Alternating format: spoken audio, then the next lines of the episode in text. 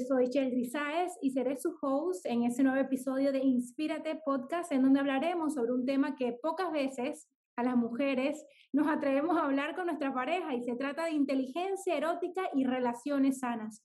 Este podcast es para todas esas mujeres empoderadas y también hombres que quieren tener una relación en balance, porque al final del día esta vida es más bonita cuando la vivimos acompañados y si es con una pareja por la que sentimos amor y pasión, pues muchísimo mejor. Pero para eso tenemos una invitada que es experta y ella es Laudi Sarli, Love and Sex Coach, promotora de placer y relaciones sanas, TEDx Speaker, autora del libro Inteligencia Erótica, cómo mantener la llama encendida en la relación.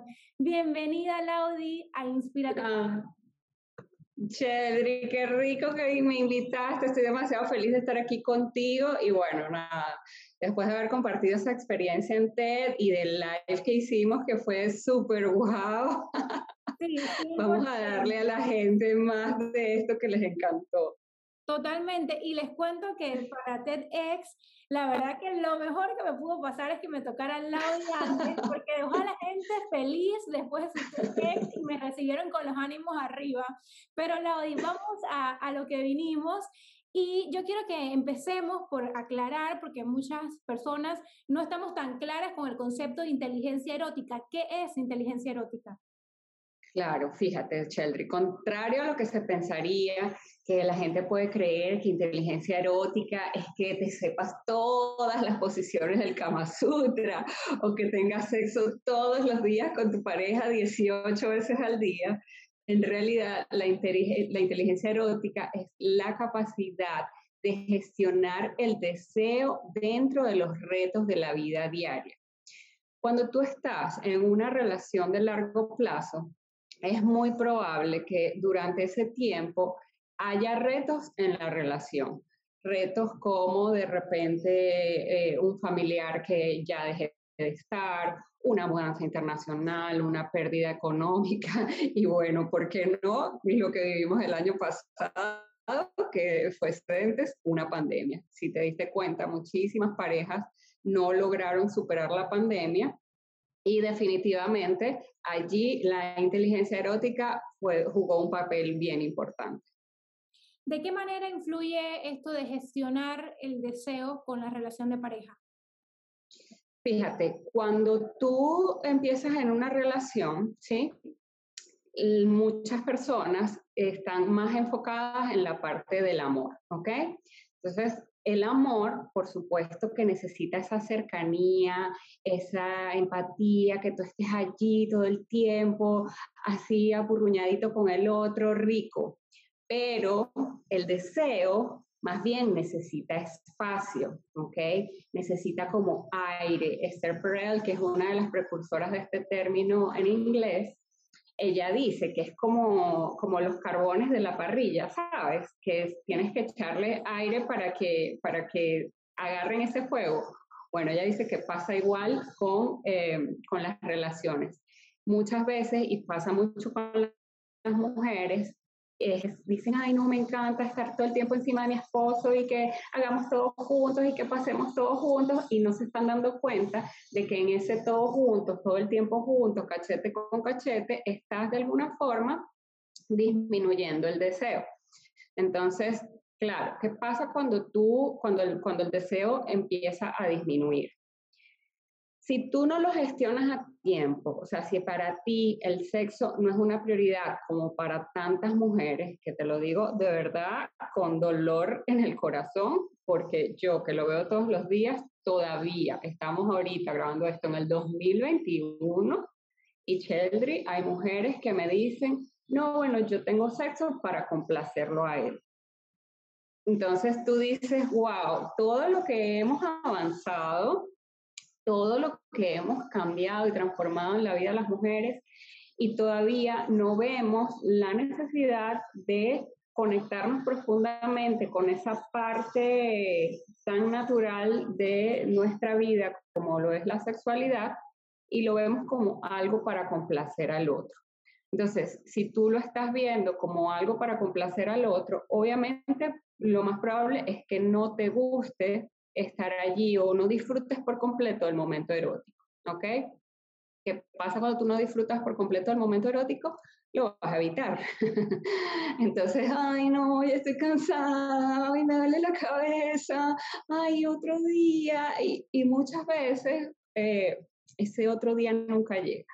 ¿okay? ¿Pero qué crees que, que, es lo que provoca que la mujer no vea como prioridad el sexo y que lo haga solo para complacer a la pareja? Yo creo que estamos muy condicionadas por la manera en que hemos venido siendo criadas durante tanto tiempo. ¿okay?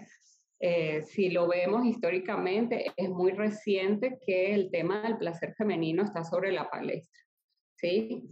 Y afortunadamente em, estas plataformas en donde nosotras tenemos presencia cada día más le dan visibilidad a la importancia del placer de la mujer. Pero si tú creciste, por ejemplo, con esa mentalidad de que el sexo es nada más para procrear o que el sexo se acaba en lo que el hombre eyacula, que es como una premisa eh, que se, se, traía muy en boga eh, cuando cuando todavía el placer femenino no estaba sobre la mesa, ¿no? Era como que, bueno, el, hombre ya acabó, ya qué se va a hacer aquí, ya, ya no hay nada que hacer, ¿no? Ahora eh, la narrativa es totalmente diferente, ¿sí? Ahora las mujeres estamos conectadas con nosotras y entendemos eh, no solamente la importancia, sino también el poder del placer. Y fíjate que, bueno, me voy a salir un poquito de, del guion porque de verdad que escuchándote surgen tantas preguntas y yo me imagino que todas las mujeres que están escuchando este podcast de igual forma les surgirán miles de dudas al respecto porque es un tema que definitivamente eh, llama la atención y las ganas de preguntar. ¿De qué manera tú consideras que está relacionado el amor con el deseo? Mira, eh, pueden, pueden estar separados. ¿ok? O sea, eso no, no, necesariamente están en la misma línea y yo creo que también eso es importante decirlo, ¿no? Porque eh, muchas mujeres pueden pensar eh, que para estar con un hombre o desearlo o disfrutar sexualmente lo tienes que amar. Y la verdad es que no. Sí es más sabroso tener sexo con, algo, con alguien a quien ama, ¿sí? Totalmente. O sea, la experiencia cambia por completo cuando tienes sexo con una persona con quien no estás conectada emocionalmente o en otro sentido, a que cuando tienes sexo, cuando estás enamorada, ¿sí? Pero son aislados. Entonces, ¿qué pasa? Cuando tú lo empiezas a ver, y, y esto pasa también mucho a las mujeres, ¿no?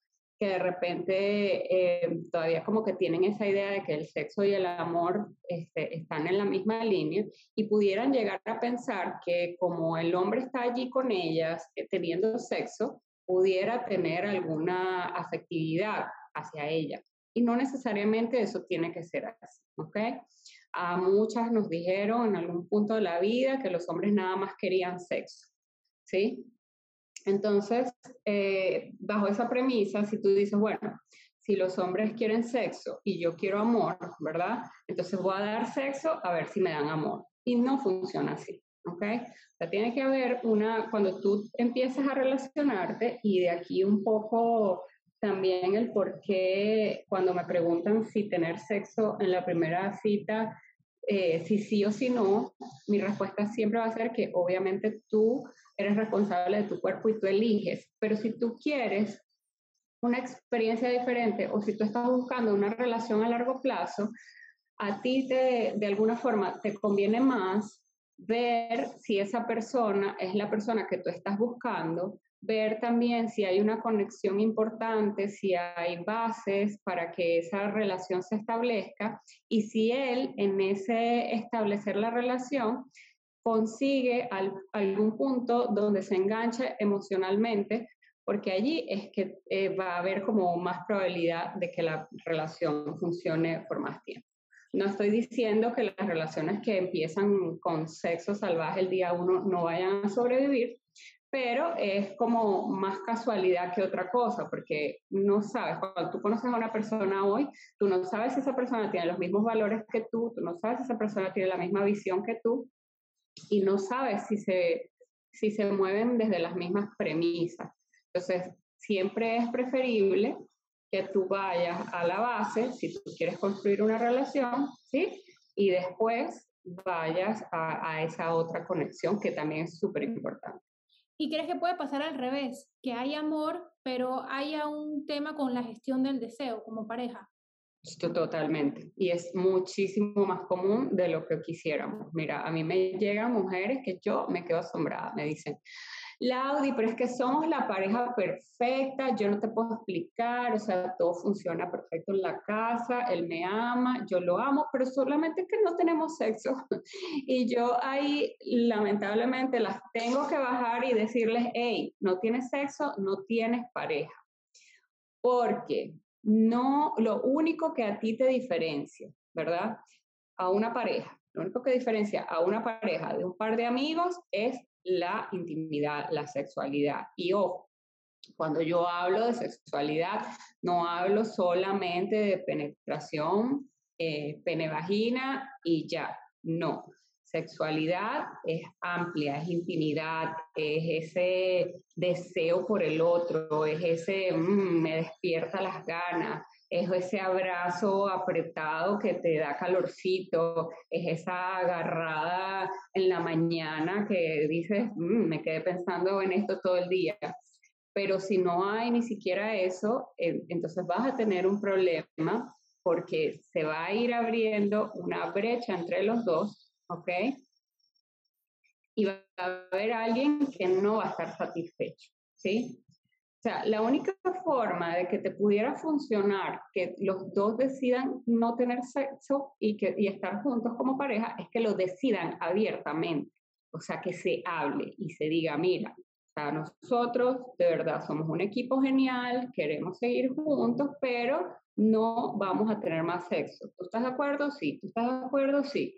Eso no pasa. O sea, generalmente cuando no hay sexo en una pareja es porque una de las dos personas eh, no quiere tener sexo y el otro se siente frustrado y siente que, ¿sabes? Tiene que estar rogando, tiene que estar pidiendo y así no funciona. No funciona así. ¿Y crees que esto puede pasar eh, a raíz de un problema individual o, o, siempre tiene que ver con los dos como pareja? No sé si las dos. Sí, sí, sí.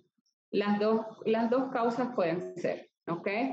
A ver, he tenido clientas que de repente tienen un bebé y en ese proceso de tener el bebé, el cuerpo les cambia, les salen estrías, se les caen los senos, eh, ya no entran en el blue que tenían desde los 18 años, no se sienten cómodas con su cuerpo, agarran al muchachito, lo meten en la cama y dicen, no, no, aquí no se puede tener sexo porque hay un niño en el medio pero es un problema de ella con ella, que no se siente cómoda con su cuerpo y no solo no se siente cómoda con su, cuerpo, sino que tampoco se lo comunica a su pareja para que lo trabajen juntos. O tampoco va y busca ayuda para trabajar esa, eh, esa manera en la que ella se está sintiendo con su cuerpo. Entonces, allí la brecha se da porque ella no se siente cómoda con el cuerpo, ¿verdad? Pero puede haber otra situación donde de repente como pareja pierden la comunicación, ¿ok? Y cada día se va haciendo más, ah, más álgido este comunicarme contigo, cada vez me frustro más, te digo algo y tú lo tomas mal, eh, y tú me dices algo y yo lo tomo mal. Entonces una cosita que era pequeña, que podía ser resuelta en una conversación de adultos, escala y escala a ya no te quiero, no quiero que me toques, o sea, no te soporto. ¿Cómo voy a querer que me toques si no te soporto? ¿Ok? De cualquiera de los dos lados. ¿Ok? Esto puede pasar de cualquiera de los dos lados. Y cuando no hay sexo, entonces tú ahí no tienes una pareja, tú tienes un amigo maravilloso, si acaso, tienes una persona con quien tú llevas un proyecto llamado hijos, o tienes un compañero de piso que pasa muchísimo, muchísimo, muchísimo. Y muchas mujeres eh, dicen, mira, ya es que yo tengo, no sé, 10, 15 años con esta persona, para mí es más cómodo eh, quedarme aquí, que imagínate tú a mis 45 años, ir a conocer gente, buscarme una pareja, yo prefiero ya renunciar a mi vida sexual el resto de la vida y yo voy a estar bien con eso. ¿Y de qué manera algo así le afecta a la mujer? Uy, imagínate, súper, súper. Fíjate, la energía sexual es energía creativa y creadora por naturaleza, ¿ok? Cuando yo no tengo deseo, yo lo primero que tengo que revisar es cómo está mi, mi deseo por la vida, ¿ok? O sea, cómo me siento yo con la vida, con, con, ese, con esas ganas de hacerle el amor a la vida, ¿ok? Está muy, muy relacionado con eso. Sí, ojo, sí, no es un tema de eh, hormonas, sino es un tema de que te estás tomando una medicación que hace que el deseo se te salga corriendo por la ventana, ¿ok? Si, si estos no son las causas, ¿ok? tienes que revisar tu deseo por la vida, porque está muy, muy relacionado. Y además, cuando tú tienes una vida sexual sana, satisfactoria y feliz, eso se refleja en todas las áreas de tu vida. Tú te vas a ver más vital. O sea, es lamentable, pero cuando una mujer anda por ahí amargada, ¿cuál no lo voy a decir aquí porque seguro que tienes audiencia menor de edad, pero ¿qué dice la gente? Bueno, todos sabemos lo que dice la gente y no necesariamente es eh, eh, falta de pareja, sino así sea sexo contigo mismo. Mira, yo, eh, yo tengo un libro que, que, lo hice como uniendo a varias mujeres que contaran eh, cómo ellas se conectaban con el placer. Y ellas, la mayoría decía, o sea, después les pregunté, ¿cómo te sientes tú después de tener sexo? Y la respuesta siempre es la misma. Estoy más relajada, estoy más tranquila, soy más feliz, soy más paciente, porque el sexo además te llena un montón de químicos de la felicidad. O sea, tenemos una farmacia adentro que lo que tienes es que activarla, activarla, activarla. Pero si no lo haces, por supuesto que vas a estar de repente más irritable y no vas a saber ni siquiera por qué. Eh, vas a estar como de mecha corta, ¿no? Que te dicen algo y ahí mismo explotas no vas a estar tan conectada contigo. Y la verdad es que al final es algo que te ayuda muchísimo a ti, o sea, te ayuda a ti a sentirte bien, a estar bien contigo. Me encantó eso que dijiste, que la energía sexual es energía creativa y creadora y que definitivamente está relacionada con el amor que le tenemos a la vida. Y hablando de esas energías, Laudi, hay un tema que a mí me apasiona mucho y es el tema de la energía femenina y la energía masculina.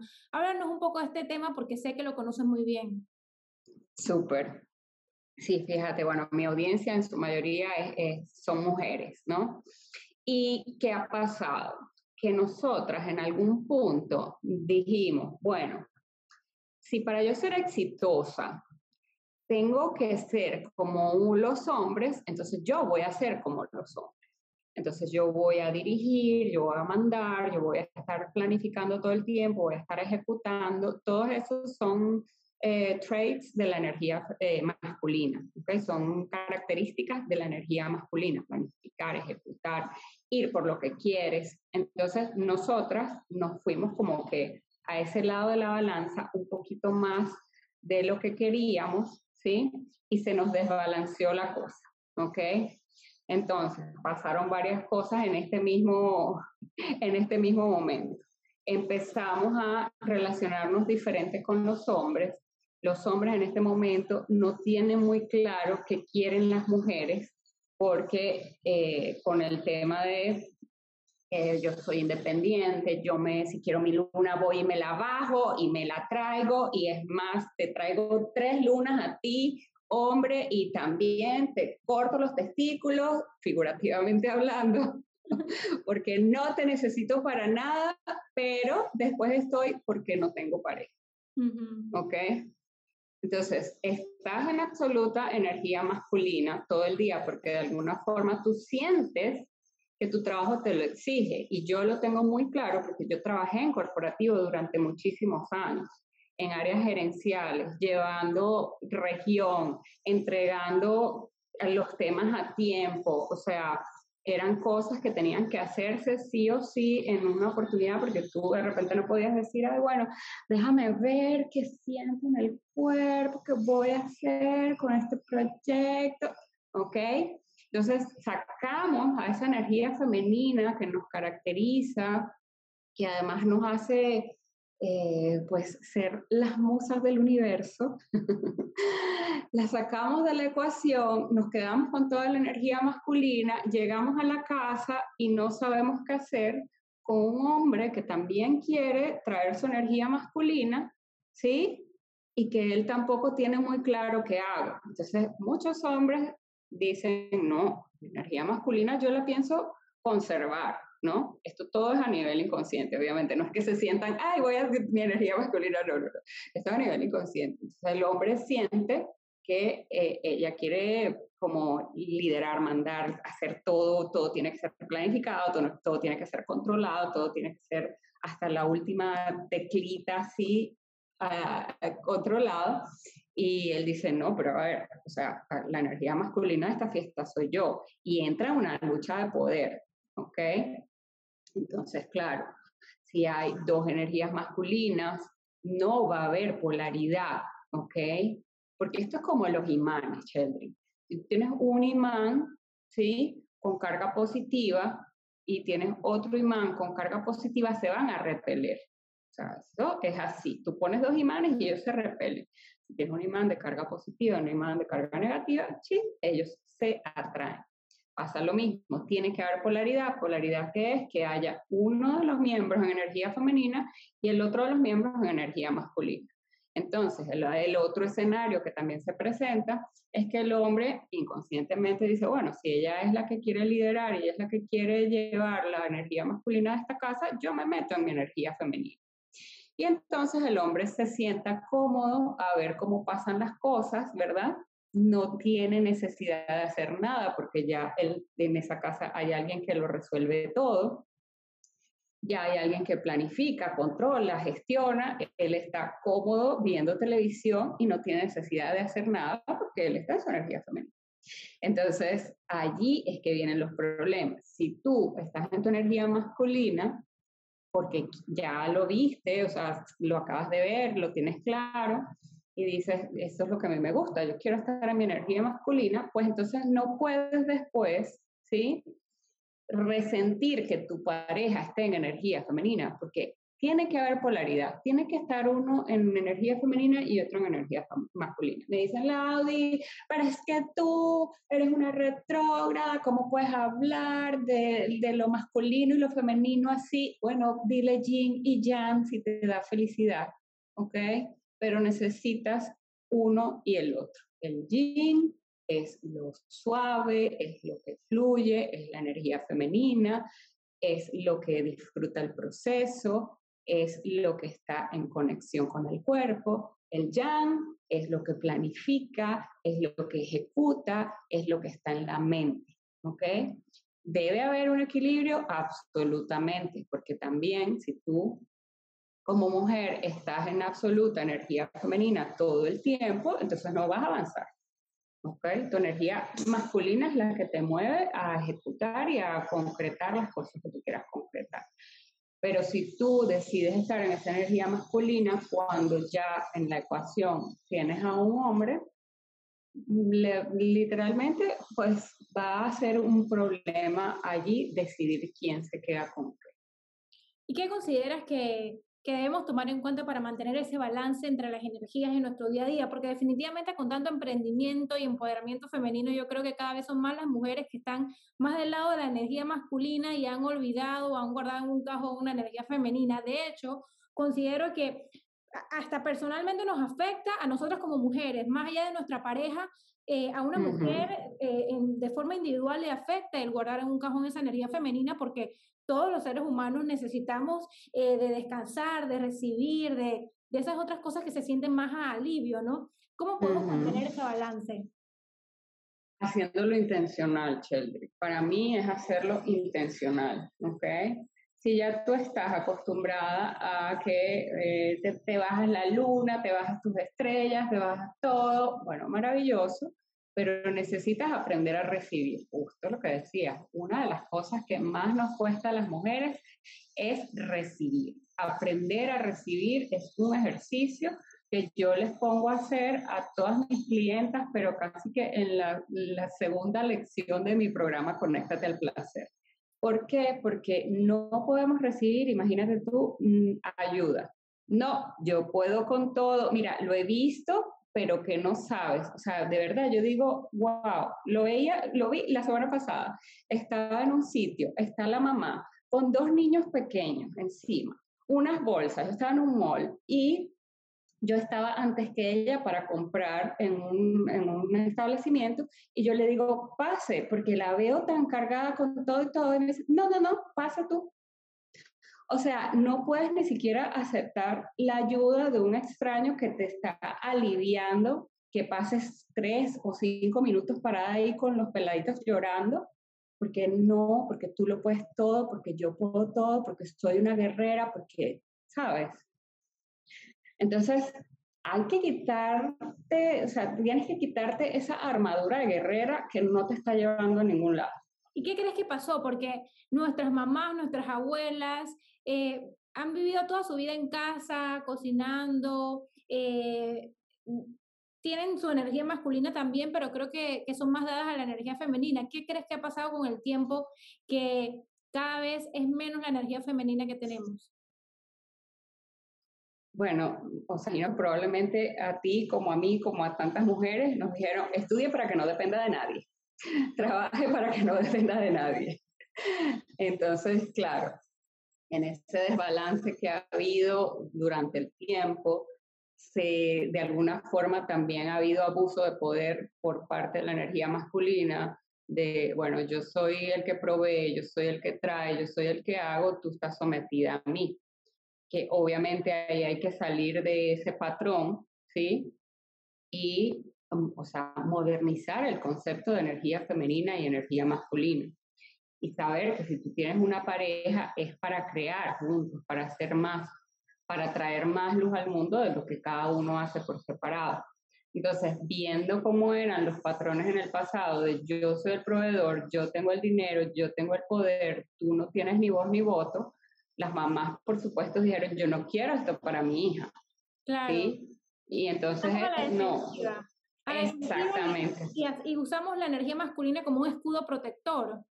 Exactamente, exactamente. Y creo que, o sea, de verdad estoy hablando contigo y se me están parando los pelos porque creo que de verdad este, este episodio le va a abrir los ojos demasiado a muchísimas mujeres que van a decir, wow, con razón no puedo, eh, no he conseguido una pareja, con razón mis relaciones no funcionan, con razón estoy tan abrumada y tan agotada todo el tiempo, porque estás agotada, o sea, son las nueve de la mañana y me escriben Laudi, son las nueve de la mañana y ya estoy agotada, yo siento que ya no puedo dar un paso más de todo lo que tengo que hacer. ¿Por qué? Porque tú misma agarraste, ¿verdad? Y te cargaste todo el peso del universo, porque no es nada más que tú agarras y haces lo tuyo, no, aquí en Latinoamérica nosotras somos bastante sufridas de alguna forma, entonces yo quiero ayudar a mi hermana, yo quiero ayudar a mi mamá y mis hermanos también están pasando trabajo y yo voy por ellos, entonces yo soy la, la luchadora, la que puede con todo, pero a mí que nadie me ayude porque es que yo puedo con todo. Y en ese yo puedo con todo, terminas en burnout, terminas agotada, terminas que no, no te provoca la vida. ¿No quieres tener sexo? Por supuesto, ¿quién va a querer tener sexo si está absolutamente agotado? ¿Y tú crees que el concepto de amor propio eh, te aleja un poco de, de tener esa relación sana? Porque se habla mucho de amor propio y yo creo 100% en el amor propio, pero siempre y cuando no se transforme en egoísmo, porque definitivamente, como tú bien lo dijiste, esto es un equipo, pero tú consideras que el concepto que manejamos hoy en día de amor propio afecta e-, esa parte de la sexualidad con tu pareja? Mira, yo más bien creo que la potencia, ¿ok? Porque en el momento en que tú te amas a ti misma, tú vas a escoger mejor para ti. Esa es la base número uno de por qué yo le digo a mis clientas que ellas tienen que empezar por amor propio. Todos mis programas, absolutamente todos mis programas empiezan con amor propio para la vida orgásmica. O sea, no es cualquier amor propio, es amor propio para la vida orgásmica. ¿Por qué? Porque cuando yo no me amo, yo no pongo límites. cuando yo no me amo, yo literalmente termino abrumada porque, ¿sabes? No, no me cuido tampoco, no tengo autocuidado. Cuando no me amo, no escojo bien. Si alguien me está maltratando, yo empiezo a defenderlo. Es que pobrecito, tuvo una niñez difícil, ta, ta, ta, y, ajá, ¿y tú dónde quedas? ¿Y tú dónde estás? Todo el mundo está en la lista antes que tú, ¿sí? Tú no apareces en tu lista de prioridades y después te asombra que la gente te maltrate, ¿sí? Que la gente no te tome tampoco como prioridad y que la gente no vea por ti, porque la gente te va a tratar como tú te tratas, ¿sí? Entonces, si tú no tienes ningún afecto por ti misma, ningún respeto por ti, ¿por qué los demás tendrían que tenerlo, no? Es así como que, bueno, si, si a ella le gusta que la traten así, pues vamos a tratarla así. Totalmente. Es que definitivamente el amor propio es el principio de, de todos los amores. Definitivamente que es indispensable. Hace unos días atrás me hicieron una pregunta por redes sociales que yo creo que tú eres la persona perfecta para responder. y me preguntaron por qué considero que hay tantas mujeres empoderadas y emprendedoras, pero solas. Y creo que más o menos hemos respondido esa pregunta, pero quiero que lo hagamos directamente porque es una pregunta que recibí hace poco. Súper. Mira, yo pienso que la verdad eso se ve impactado, eh, impactado por varios factores, ¿ok? Uno, la mujer cuando está, se siente empoderada, siente que ya ella tiene todo lo que necesita, ¿sí? Siente como que, bueno, yo ya lo tengo todo, no necesito a nadie, ella cree, las mujeres, muchas de las mujeres poderosas, que mis clientes de hecho son mujeres súper poderosas la mayoría, o sea, son mujeres que están en corporativo, con temas de, de ¿sabes?, que llevan temas importantes eh, que las hacen bien poderosas. Ellas sí, no, mira, es que no va a haber un hombre que se va a sentir cómodo conmigo. Piensan que las mujeres poderosas no pueden atraer a su vida un hombre que pueda manejar eso. Y no hay nada más lejos de la realidad. Un hombre poderoso quiere a su par.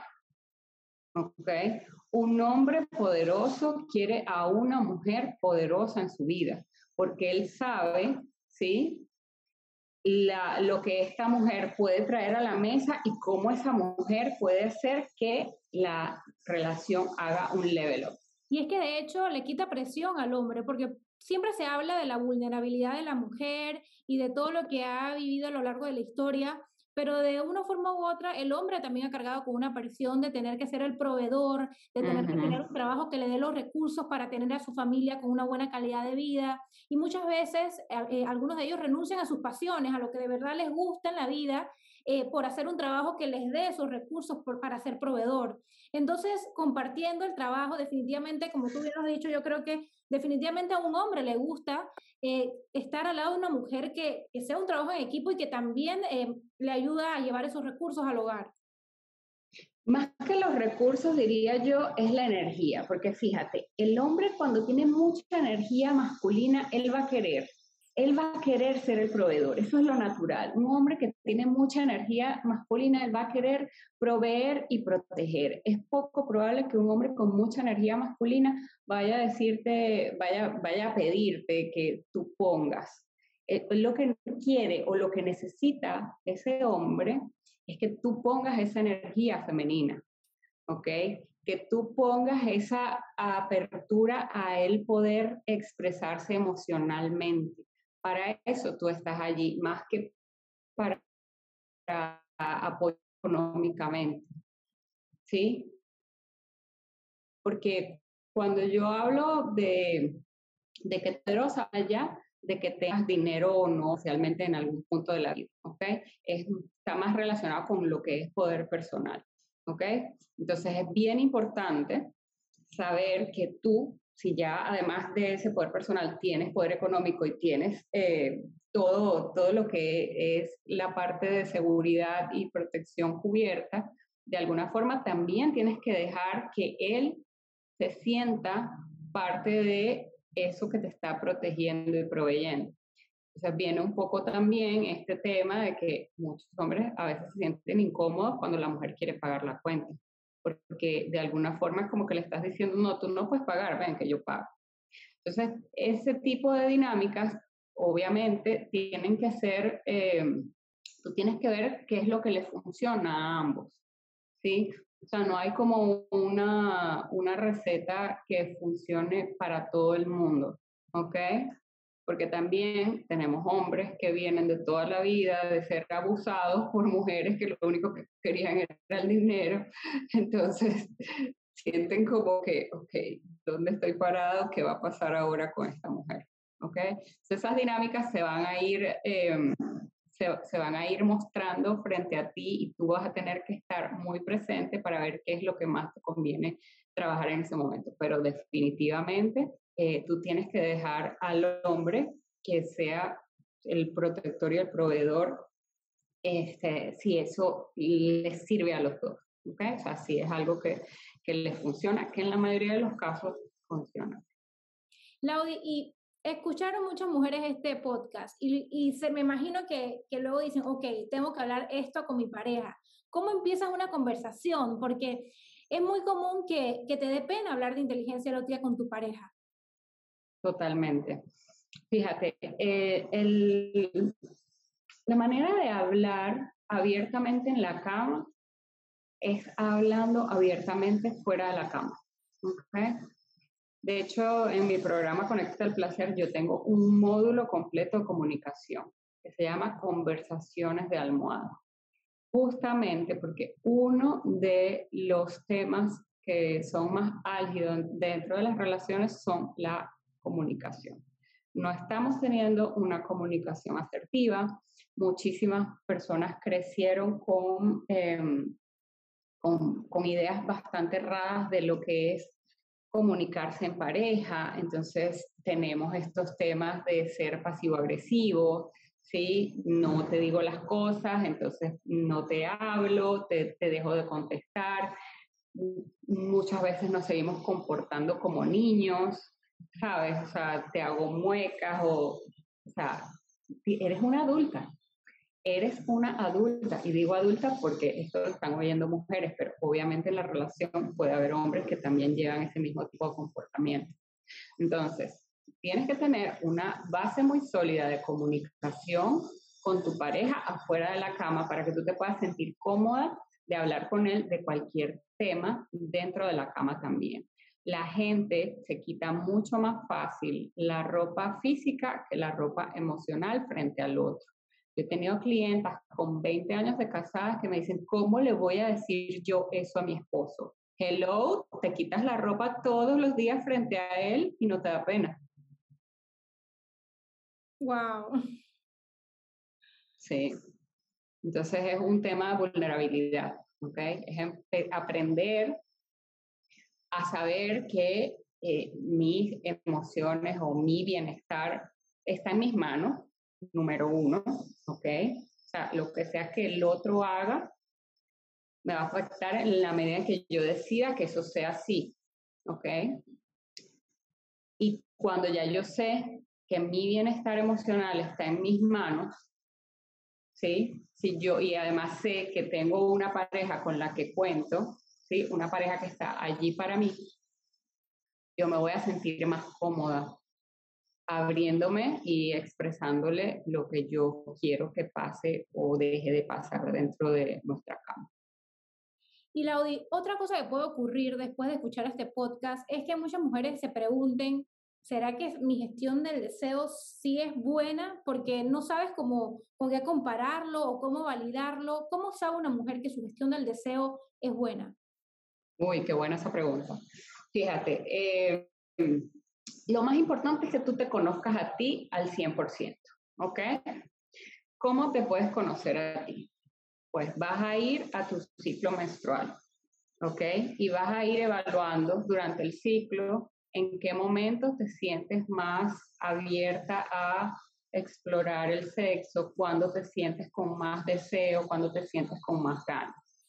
¿Ok? Eso es muy personal. Obviamente, generalmente durante la ovulación, por biología pura y dura, quisiéramos tener más sexo, ¿no? Para, para que la especie no se extinga. Pero bueno, cada mujer tiene sus ciclos. Entonces tú vas a ver, ok, durante mi ciclo, en qué momento tengo yo más deseo. Durante mis momentos en el trabajo, que tengo más o menos estrés, cómo se mueve mi deseo también. Cuando yo estoy conectada conmigo o desconectada de mí, cómo se siente ese deseo. ¿okay? Porque yo no te puedo decir, Cheldry, tienes que tener ganas de tener sexo todos los días, 18 veces al día. No, para cada quien es diferente. ¿okay? Tengo que ver, y esto es importantísimo, cómo me estoy alimentando. ¿okay? Yo he tenido clientes que me llegan, ay, Claudia, es que no tengo ganas de tener sexo. Ok, ¿qué comes? No, pues en la mañana me como tres hojaldras y me como eh, dos salchichas. Y obvio que las hojaldras son espectaculares y yo quisiera comerme 18 al día, pero es que la verdad te estás metiendo un desayuno que no te está ayudando a tener vitalidad. No te está ayudando con tu vitalidad. Tú tienes que tener una alimentación con una base bien fuerte en vegetales. ¿Ok? es como que el común entre todas las alimentaciones de cualquier tipo, todos dicen, ponle más vegetales. Y ya después de ahí tú resolverás si le quieres poner proteína vegana o le quieres poner proteína animal, eso es problema de cada quien, pero necesitas tener una muy buena base de alimentos naturales, de alimentos que contribuyan con tu vitalidad. Porque si tú estás, o sea, cuando uno se come un plato, eh, por lo menos en Latinoamérica, los platos de nosotros del almuerzo en Latinoamérica, eso es una bomba para ir a dormir. O sea, arroz, tajada, grano y proteína. ¿Quién quiere tener sexo después de eso? Nadie. Pero recomiendan los mariscos, Laudi. He escuchado que los mariscos ayudan a, a elevar el, esa gestión del deseo. Claro, pero si te comes tres kilos, no va a pasar. O sea, necesitas tener vitalidad. ¿Ok? Entonces, revisar qué estás comiendo también te ayuda a ver cómo está ese deseo. Sí, revisar qué te estás diciendo. Porque si yo me paro todos los días frente al espejo y digo, uff, no, pero mírame esta celulitis y ya me salió otra arruga. ¿Y cuándo voy a dejar yo de tener canas en la vida? No, ¿quién me va a querer así? obvio que tu cerebro dice clic, clic, bloqueado. ¿Quién va a querer tener sexo? No, yo no quiero tener sexo porque sexo significa que me tengo que desnudar y que yo no quiero que nadie me vea en esta facha que tengo ahora. Entonces tú tienes que tener el criterio como mujer adulta de decir, ¿sabes qué? Eh, me molestan estas llantitas, ¿se pueden quitar o no se pueden quitar? no se pueden quitar, bueno, listo, entonces voy a aceptarlas con amor y las empiezas a ver con amor y te las agarras y te las besas. Se pueden quitar y te las quieres quitar, vaya y mueva ese culicul y se meta en el gimnasio a eliminar lo que quiera eliminar. O sea, pero no puedes seguir toda la vida luchando con algo que es. Quejándote, porque quejándonos no solucionamos nada, hay que tomar acción y, y hay una frase que me gusta mucho, es que si quieres una mano que te ayude, la primera está al final de tu brazo y empieza por wow. Empieza por esa frase. Eh, que toma la decisión de, de, ver por sí mismo, porque somos expertas para quejarnos y vernos todos los defectos, pero ¿cuándo vamos a hacer algo al respecto entonces? Total, totalmente. Y ahí, ahí te cuento algo muy personal, eh, que la gente dirá, bueno, pero es que yo toda la vida me he sentido mal con mi cuerpo. Hello, o sea, si quieren conocer a alguien que no se sentía mal con su cuerpo, sino que yo odiaba, yo odiaba, Children, yo odiaba mi cuerpo lo odiaba, o sea, mis piernas las odiaba, o sea, ¿cómo puedo tener tanta celulitis? ¿Por qué no puedo tener, ser normal como la gente? ¿Por qué? ¿Por qué? ¿Por qué? ¿Por qué? ¿Por qué? Años, no uno, ni dos, ni veinte, ni treinta, más de 40 años odiando mi cuerpo, hasta que decidí que eso se acababa. Y empecé a amarlo. Y no, no tengo cuerpo modelo, pero tengo un cuerpo que amo profundamente, lo aprecio, bueno, más allá del universo. ¿Qué hizo ese cambio en ti? Mira, eh, yo creo que una, una de las cosas fue eh, cuando mi mamá se murió. Mi mamá se murió ella se murió muy joven, o sea, bueno, se murió joven. tenía 60 y algo de años, y ella tenía sobrepeso. En ese momento eh, yo decidí que yo no quería que eso me pasara a mí y yo tenía sobrepeso en ese momento. ¿okay? O sea, yo pesaba, no sé cuántos son libras, pero pesaba casi 85 kilos. Okay, que deben ser como 88, 16, 170, 180 libras por allá. Una cosa así. Este, y yo dije, yo no quiero eso. Y fue el momento en que yo empecé a hacer ejercicio. Yo ya comía sano, yo comido sano toda la vida, pero como mucho. A mí me gusta mucho comer. Pero en ese momento empecé a hacer ejercicio. Y cuando yo empecé a hacer ejercicio, empecé a darme cuenta que mi cuerpo me respondía. No necesariamente en un cambio como tal, sino que me respondía con fuerza, me respondía con vitalidad, me respondía con sentirse bien, ¿ok? Empecé a apreciarlo y empecé de, de, ver mis piernas como que, ¿por qué tienen celulitis? Las empecé a ver como que, wow, mis piernas me llevan y me traen para cualquier parte del mundo, o sea, y nunca se quejan, ¿sí?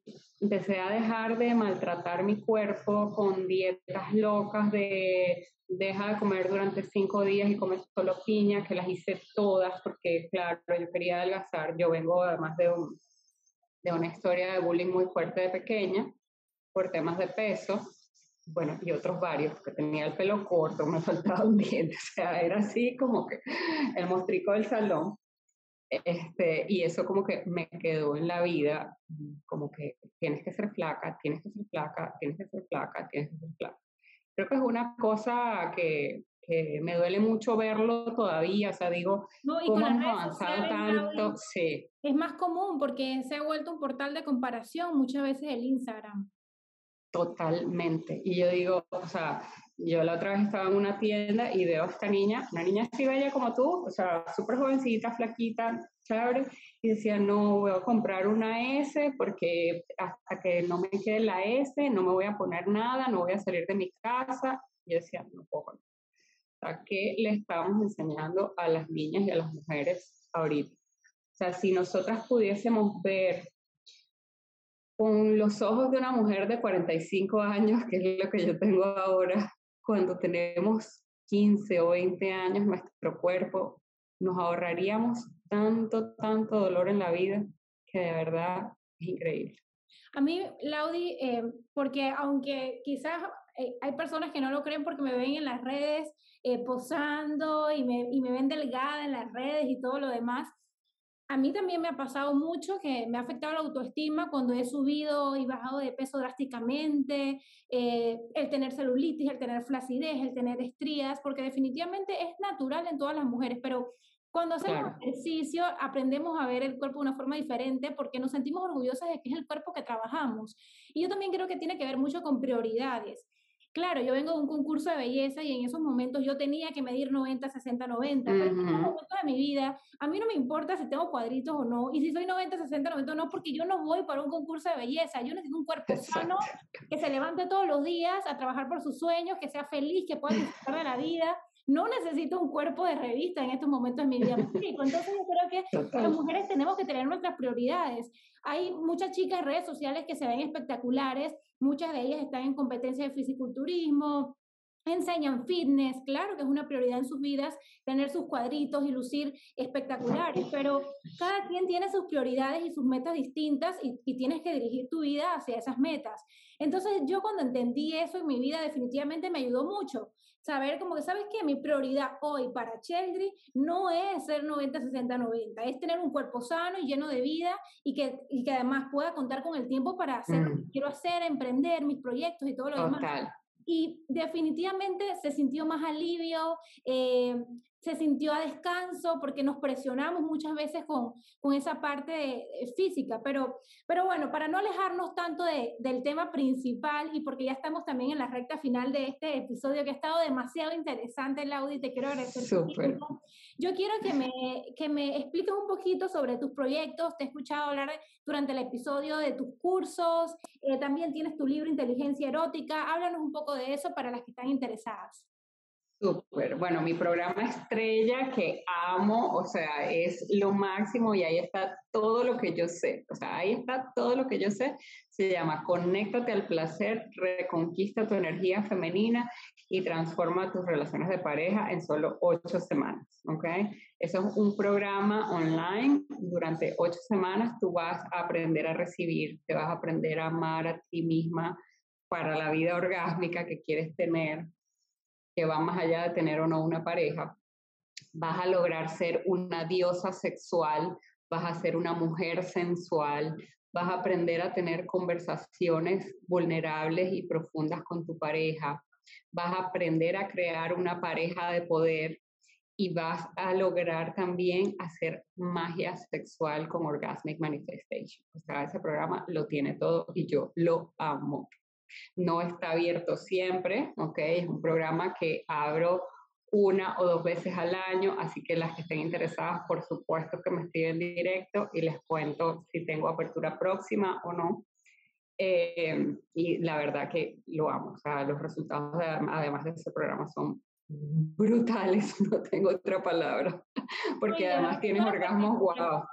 Suena espectacular porque además eh, poder hacerlo con la plataforma online y estar en este, en este lugar en donde puedes aprender de inteligencia erótica eh, y sentirte como en, como en casa, de verdad que eh, suena súper interesante y lo recomiendas para mujeres jóvenes, emprendedoras y empoderadas.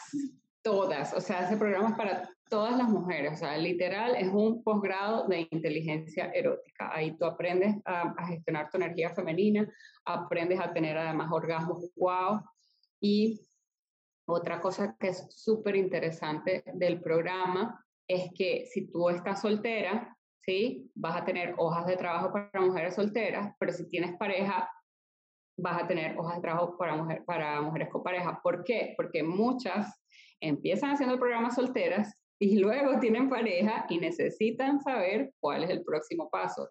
Y vuelves y haces tu programa otra vez cuando ya tienes pareja porque te cambia la perspectiva por completo. ¿Ok?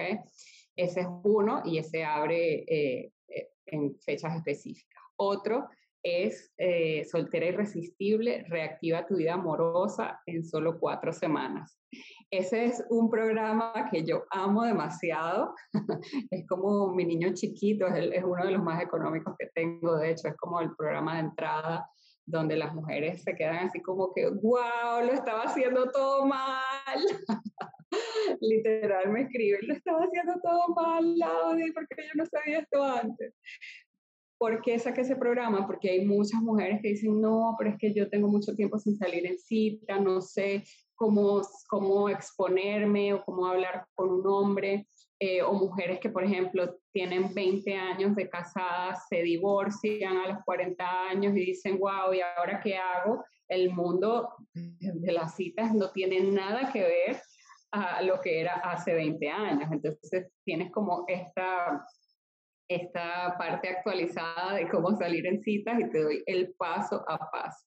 Tengo el libro de inteligencia erótica, que básicamente es un starting point espectacular, porque además este libro viene con ejercicios, eh, que si no lo tienes te lo voy a regalar. Si, yo no, si no te lo he dado, te lo voy a regalar. Tengo que leerlo, Lau, y tengo que leerlo y tomar todos esos programas también, porque de verdad que eh, a mí me encanta que hoy en día cada vez hay más pasión por aprender y conocer cosas, porque definitivamente queremos ser mujeres completas y yo creo que por eso es bien interesante y me encantó este tema para traerlo Inspírate Podcast, porque con el empoderamiento femenino y el emprendimiento, que es uno de los temas que más hablo en mi día a día, en verdad las mujeres tenemos que conocer de todo un poco y ser mujeres completas y no descuidar esas áreas eh, de energía femenina eh, que tenemos. Y, y hablo también eh, a nivel personal, porque definitivamente con, con, el emprendimiento uno se llena tanto de energía masculina que sí llega un momento en que te hace falta cultivar esa energía femenina. Así que para eso es este Inspírate Podcast para todas esas mujeres que sé que me están escuchando en estos momentos y que han aprendido muchísimo. Laudi, para despedirnos de, de este episodio, ¿qué aconsejas eh, para una pareja, por ejemplo, que, que están casados o que viven juntos, que están trabajando juntos, que no se despegan. ¿Qué recomiendas para esta pareja con respecto a la gestión eh, del deseo? Porque escuché al inicio del episodio que recomiendas ese aire, pero es una pareja que, que, se la pasa por su trabajo y porque están casados o viven juntos, eh, siempre uno al lado del otro? Mira, definitivamente yo pienso que los espacios individuales son importantes, ¿ok? Porque tú vas, ¿verdad? Por ejemplo, con tu grupo de amigas, vas, disfrutas, te llenas allí de, de sororidad, empiezas, cambias por completo como el chip de lo que está pasando en tu vida y traes además como nuevas experiencias a la relación él sale también con, su, con algún, algún grupo, se va a pescar, va a hacer golf, lo que sea que, que le guste, porque la mayoría de los hombres tienen juguetes, o sea, los hombres, los hombres tienen juguetes, qué sé yo, sus drones o sus eh, motocicletas, lo que sea que sea, se va con su grupo y trae también experiencias para compartir dentro de la relación. Y creo que eso es bien importante, o sea, que cada quien mantenga espacios individuales donde también se puedan expresar completamente de manera distinta. Y que, eh, que siempre busquemos dos cosas que yo creo que son importantes. Una, acordarme de por qué yo me enamoré de esa persona, ¿ok? Y qué era lo que más admiraba. Y buscar esa admiración a diario. Porque en el momento que tú le pierdes admiración a tu pareja, empieza a decaer el deseo. ¿Sí?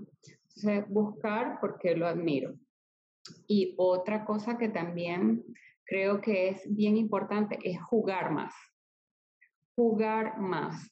Nos tomamos el tema de las relaciones como muy en serio. Entonces es, mm, hay que pagar la hipoteca, hay que comprar el fan para los niños, eh, ¿qué vamos a hacer con el crédito de tal?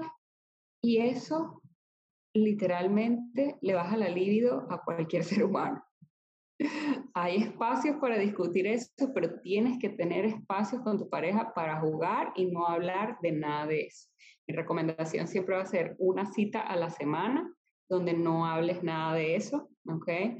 Ya sea que duermas a los niños, ¿sí? Y tengas una cita, qué sé yo, tiras un mantel en el piso, picnic en el balcón, con vinito tal, y hablas de cualquier otra cosa, o consigues a una persona que te cuida a los niños y te vas a un restaurante o a un hotel o a lo que sea y disfrutas un espacio en pareja. O sea, tú tienes que cultivar tu espacio en pareja. Lo otro es que una vez al mes, si tienes la posibilidad, te vayas un fin de semana con tu pareja a hacer algo diferente y una vez al año te vayas un viaje fuera. ¿Y quién considera que debe tomar esa decisión? Porque también he escuchado a muchas mujeres que, que no lo hacen porque esperan a que sea la otra persona que lo haga o la otra persona lo hace esperando que la mujer sea la que lo organice. ¿Esto es una decisión que se debe tomar en, en pareja o, o qué recomiendas en ese aspecto? Sí, definitivamente si lo pueden tomar en pareja, lo pueden, o sea, no hay ningún problema en que lo tomen en pareja. Si no, tú también puedes de alguna forma decirle a tu pareja cuáles son las cosas que te hacen feliz y que quisieras ver más en tu vida. Totalmente comunicación. Exacto, puedes pedirlo, no desde, ay, tú nunca me sacas, ya no salimos, como cuando éramos novios, no sé qué. No, tú te sientas un día así, me estaba acordando lo delicioso que era cada vez que salíamos, cómo lo disfrutábamos, qué ta, ta, ta, ta, y tú describes la experiencia por completo de lo que sentías en el cuerpo y terminas, ay, ¿qué se te ocurre? ¿Qué se te ocurre que hagamos? O sea, como que le lanzas la pelota para que también él sienta que, soy el héroe, salí con esta idea maravillosa de ir mañana al restaurante tal. Totalmente. Laudi, me ha encantado este Inspírate Podcast y estoy segura que a muchas mujeres también. Quiero cerrar con, con un pequeño resumen que siempre me gusta tomar mis apuntes eh, y cerrar con cositas que me llamaron la atención. Y bueno, recordarles que es importante tener la energía masculina y la energía femenina en balance, que esto se hace de una manera intencional, aprendiendo a recibir. Así que anoten esas mujeres que me están escuchando, que la energía sexual es energía creativa o creadora y que está muy relacionada con cómo te sientes con la vida, cuánto amas tu vida que el amor propio es el inicio de todos los amores y cuando te amas a ti misma escoges lo mejor para ti y para aquellas mujeres eh, que están solteras, emprendedoras, que sepan que, que, un hombre sí puede manejar eso. Y para las que tienen a su pareja, eh, recuerda por qué te enamoraste de esa persona y tienen la tareita además de tener una cita la semana que ya Laudi se las mandó bien recetadas, así que ya empiezan a planearla de esta semana. Ahora sí, con esto nos despedimos por el momento de este episodio que estuvo muy interesante y si tienes una amiga o un amigo a la que crees que le, la pueda motivar este episodio, te invito a que se lo compartas y por supuesto no vayas a dejar por fuera a tu pareja. Espero que ustedes lo hayan disfrutado tanto como nosotras. Gracias, Laudi, por tu tiempo, por tu conocimiento, por tu experiencia y nos vemos en un nuevo episodio. Esto fue Inspírate Podcast.